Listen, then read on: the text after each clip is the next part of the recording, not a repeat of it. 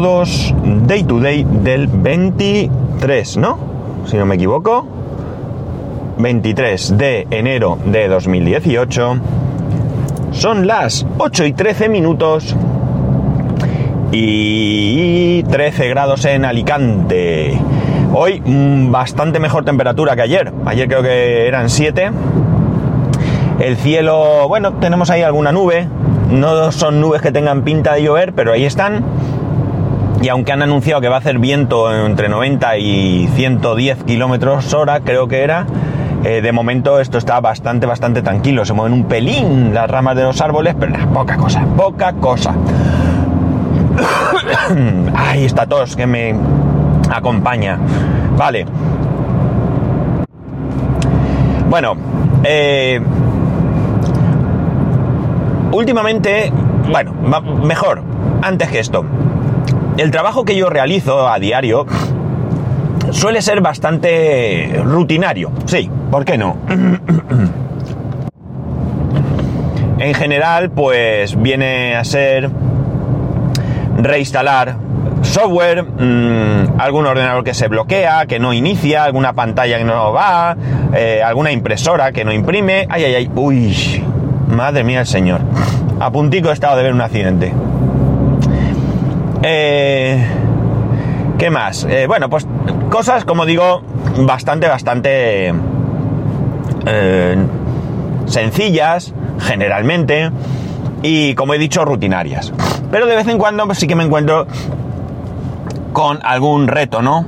Y ese reto, la mayoría de las veces, viene curiosamente por eh, lo nuevo que está llegando a nuestras manos, ¿no? Por ejemplo, me estoy encontrando muchísimos portátiles, portátiles recién comprados, portátiles bastante eh, potentes, que ya no incluyen tarjeta de red Ethernet, tarjeta de red por cable, sino que vienen solo con Wi-Fi. Eso genera un pequeño, mm, una pequeña complicación.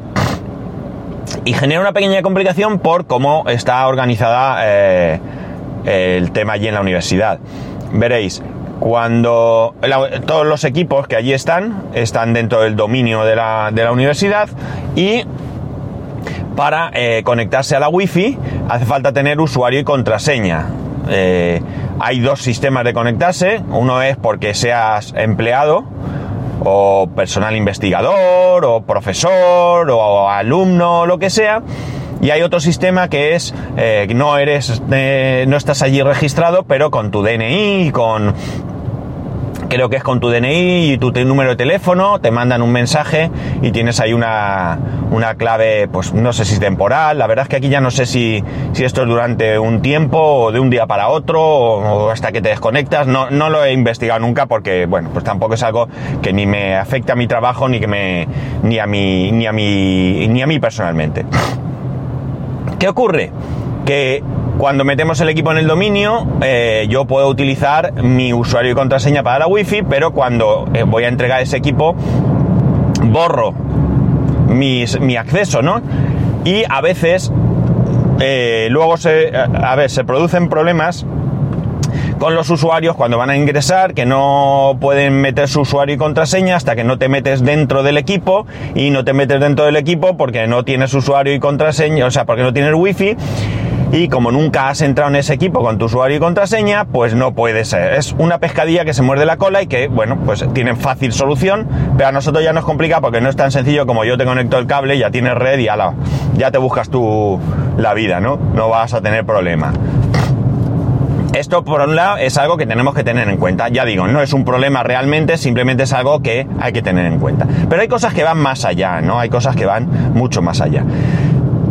En la universidad hay dos tipos de, vamos a poner, dos tipos de, bueno, no, es tan básico, ¿no? Porque también habría alumnos y demás, pero bueno, hay dos tipos de personal. Es el personal que pertenece propiamente a la universidad, digamos, funcionarios, administrativos, lo que sea.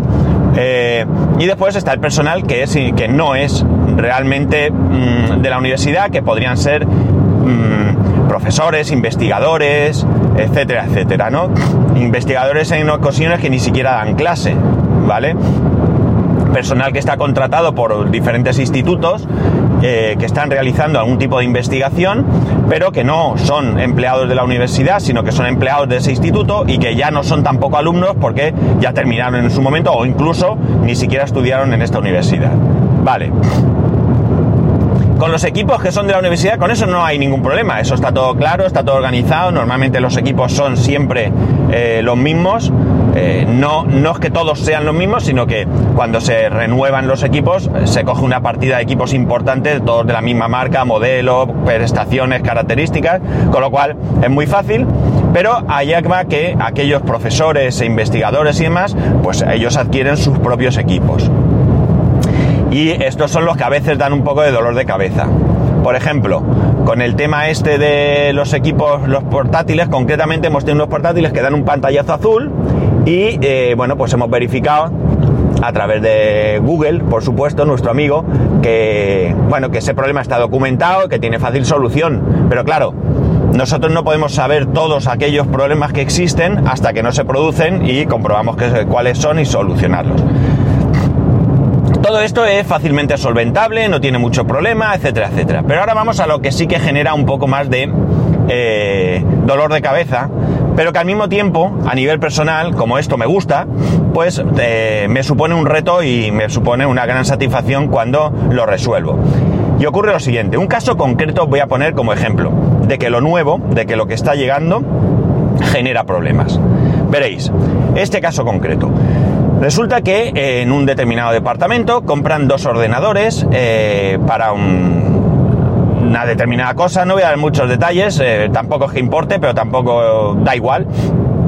Estos aparatos llevan un determinado software y ese software se conecta a un lector de llaves con unas llaves que llevan una información, ¿de acuerdo? Y que la lee ahí. Digamos que sería como si fuera leer datos de un USB, pero que una empresa, pues en vez de generar eh, todo ese procedimiento en un USB, pues lo ha hecho en una especie de llaves propias, una especie de llaves magnéticas, que entiendo que sea también un poco por tenerte agarrado, ¿no? Y que tengas que ir a morir a ellos. Pues bien, como digo, aquí había unos equipos con Windows XP del año de la tos, los equipos súper antiguos que se caían a pedazos y deciden renovar y compran dos equipos modernos, creo que son i3, eh, bueno, dos equipos que ya tal, que vienen además con Windows 10 Home. ¿Vale? Windows 10 Home en principio no se utiliza en la universidad porque no puede unirse a un dominio el 10 Home, ¿vale? Tiene que ser 10 Pro. Vale. Eh, antes de ponerme a todo esto, lo primero que yo hago es, eh, también tenéis que tener en cuenta que en algún caso diréis, bueno, allí estará todo con procedimientos y tal. Sí, lo que ocurre es que casos como este que se instalaron hace pues, 8 o 10 años a lo mejor, te encuentras con que eh, eh, jolines eh, alguien en su momento hizo ese procedimiento pero han cambiado cosas han cambiado pues por ejemplo los servidores donde se encuentra ese software. Si es un software que, que necesita tener detrás un servidor de cualquier tipo, a lo mejor ese servidor ya no existe como tal, sino que se llama de otra manera.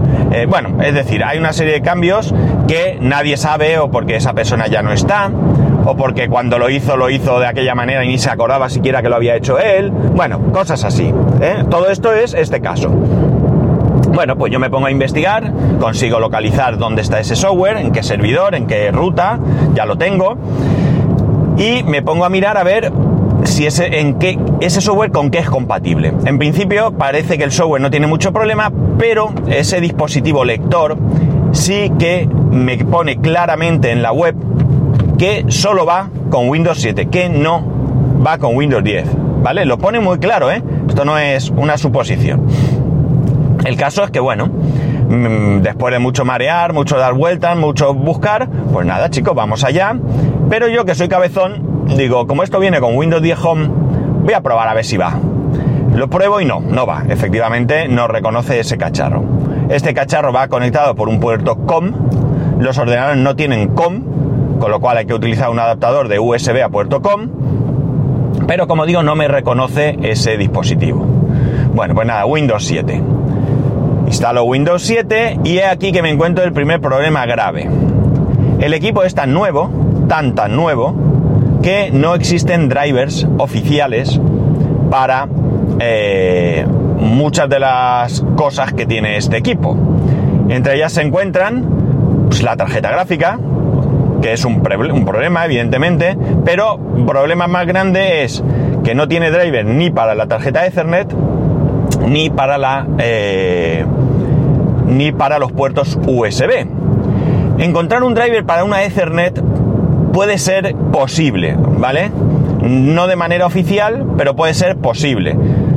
Pero encontrar otro tipo de drivers, pues ya se complica. La cuestión es que, eh, bueno, mm, claro, además tengo otro problema. ¿Cómo paso los drivers? No tengo Ethernet, pero tampoco tengo USB. Con lo cual tampoco me vale descargármelo de otro equipo y pinchar un USB. Puedo pinchar un mm, adaptador Wi-Fi externo, ¿vale? Hay algunos adaptadores que son bastante estándar y los pinchas y van. Pero yo no tengo ninguno en ese momento, yo además estoy muy alejado de donde trabajo, es por la tarde, no es fácil intentar conseguir un pincho así, eh, por lo tanto descarto esa opción. ¿Qué me queda? Bueno, pues digo, vamos a hacer una cosa, me descargo el driver de la Ethernet, solo de la Ethernet, que sí que lo encuentro, no en la web oficial, cosa que ya no me gusta, porque yo ya no sé si ese driver puede venir infectado o no.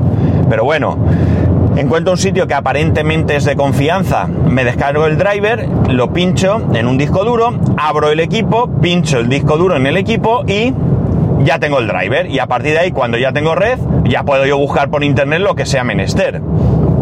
Vale, pues así lo hago.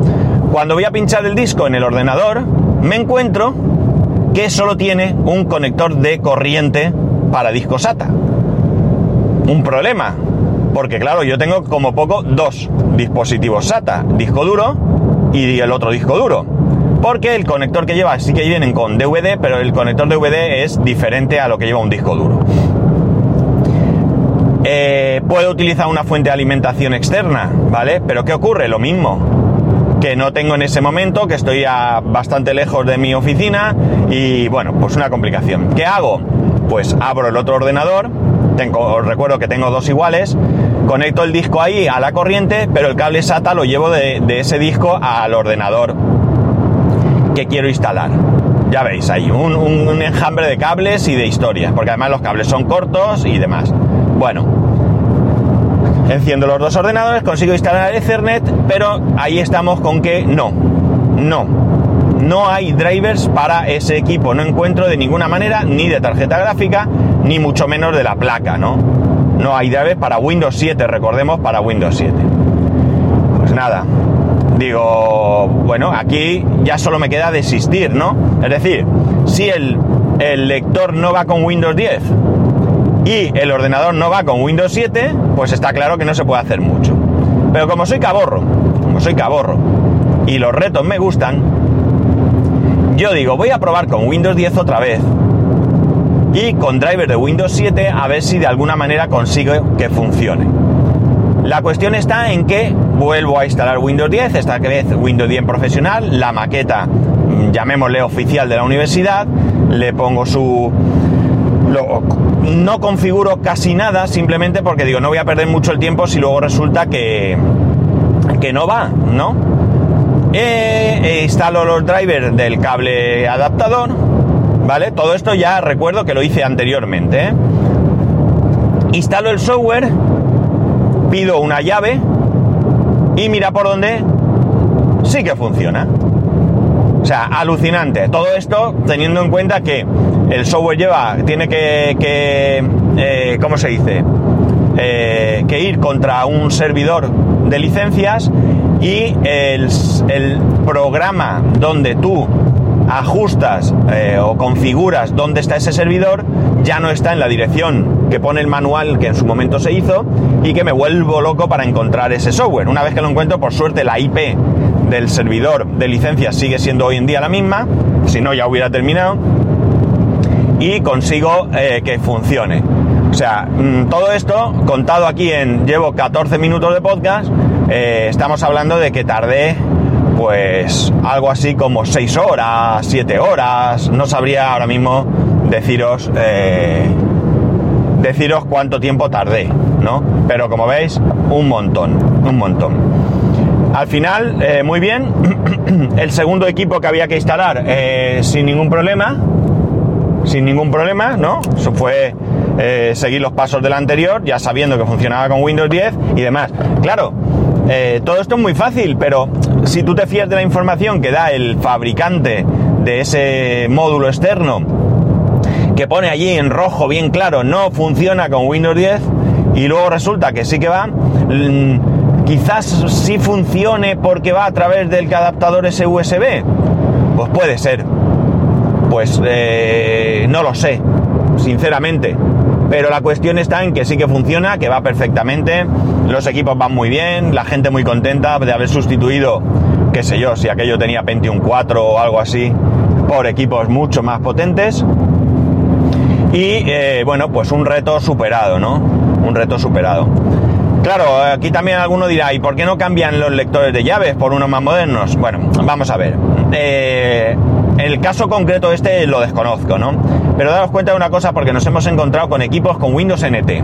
Eh, estamos hablando de laboratorios, de institutos, como he dicho, que tienen un presupuesto y que a veces compran diferentes aparatos que cuestan mucho dinero, mucho, mucho dinero. Hemos llegado a encontrarnos, el otro día eh, estaban con un, microscopio creo que era, con un Pentium 4 o algo así del año de, o, incluso menos.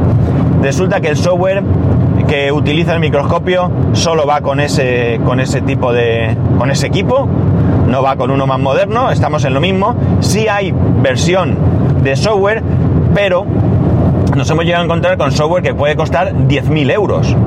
Es cierto que si el equipo tiene 20 años, pues gastarse 10, 20 años después 10.000 euros para modernizarlo no debería ser un hándicap. Pero bueno, en la investigación está como está, los fondos suelen ser limitados y hay que elegir.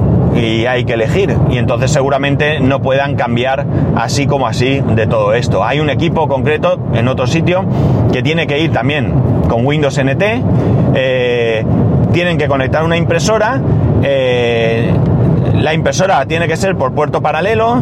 Eh, claro, no hay drivers de todas las, incluso no hay drivers de todas las impresoras de puerto paralelo para estos equipos.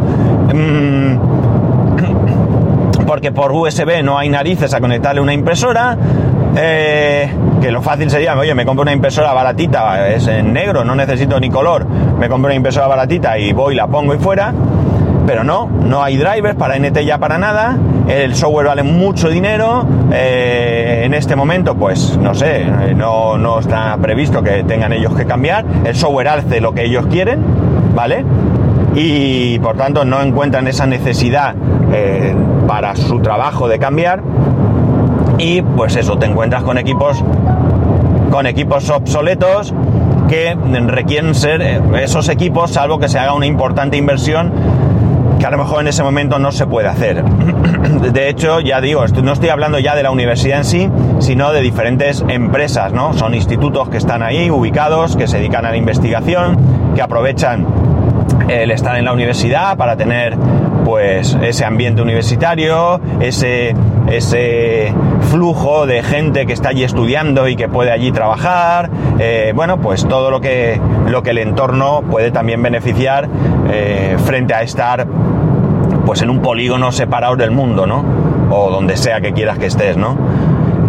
Y bueno, pues esos son los retos, ¿no? Los retos con los que me voy encontrando, es decir, los equipos nuevos están muy bien, eh, son rápidos, son potentes, todos vienen con sus drivers y sus cosas para Windows 10, pero claro, eh, Windows 7 le queda un año de soporte, si no recuerdo mal. Y las empresas pues ya no se molestan mucho en dar soporte, es decir, ¿para qué? Te voy a dar soporte para Windows 7 si la inmensa mayoría de mis usuarios lo que van a utilizar hoy ya es Windows 10, ¿no? Y Windows 7 es que se, va a desaparecer, al menos el soporte va a desaparecer y por tanto mm, no voy a trabajar en algo que, no, que no, que para cuatro gatos, pues oye, si no te vale, pues búscate la vida, no me compres, total, si tengo que vender 100.000 y vendo 999.996, es decir, cuatro menos, pues tampoco me va a suponer un problema. En cambio, sacar drivers me supone tener un equipo trabajando, comprobando, actualizando y bueno, pues eh, eso me cuesta más dinero. Y así es la cuestión hoy en día, es decir, que hay momentos, eh, avanzar siempre se supone que es bueno, pero no siempre se puede avanzar, ¿no? No siempre se puede avanzar. Incluso daos cuenta de que eh, puede ser que ese dispositivo, ese equipo, ese microscopio o ese medidor de lo que sea, puede ser que la empresa ya no, ya, bueno, que ese equipo ya no se fabrique incluso, y, o que esa empresa ni siquiera exista, porque, bueno, pues eh, no, no pudiese tirar para adelante en algún momento y cerrase, ¿no? Entonces estamos hablando de cambiar por una inversión muy importante. Un microscopio no es el microscopio que yo tenía de pequeño. ¿eh? El microscopio que me trajeron los reyes no es el microscopio que tienen en, en un, cualquier laboratorio donde están haciendo cualquier tipo de investigación, ¿no? Y bueno, pues lo que digo, no siempre el presupuesto acompaña, ¿no? A lo mejor en un momento dado con proyectos, con, con, trabajo en sí y con pues, inversión, pues pueden plantearse modernizar los equipos. Pero es que volvemos a lo mismo. No siempre hay ese dinero. Lamentablemente el dinero que se dedica a investigación pues es el más justo que se puede.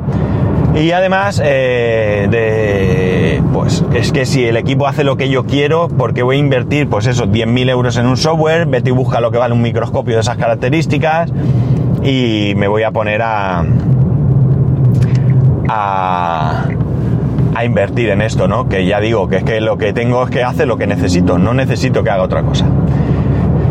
Y nada, otro reto del día a día, ya digo, me gusta, me gusta cuando me enfrento a esto, a veces me, me desespero porque no encuentro salida, pero la satisfacción con el equipo, estos dos equipos que os he comentado, cuando lo hice funcionar y cuando vi que, que lograba que aquello funcionaba, pese a, a, que el fabricante me dijera que no, que no iba a funcionar, pues qué queréis que os diga, mm, satisfactorio, muy satisfactorio y muy alegre y, bueno, pues no sé, te vas con un eh, con el ego aún más para allá de, de lo que te, realmente te mereces seguramente.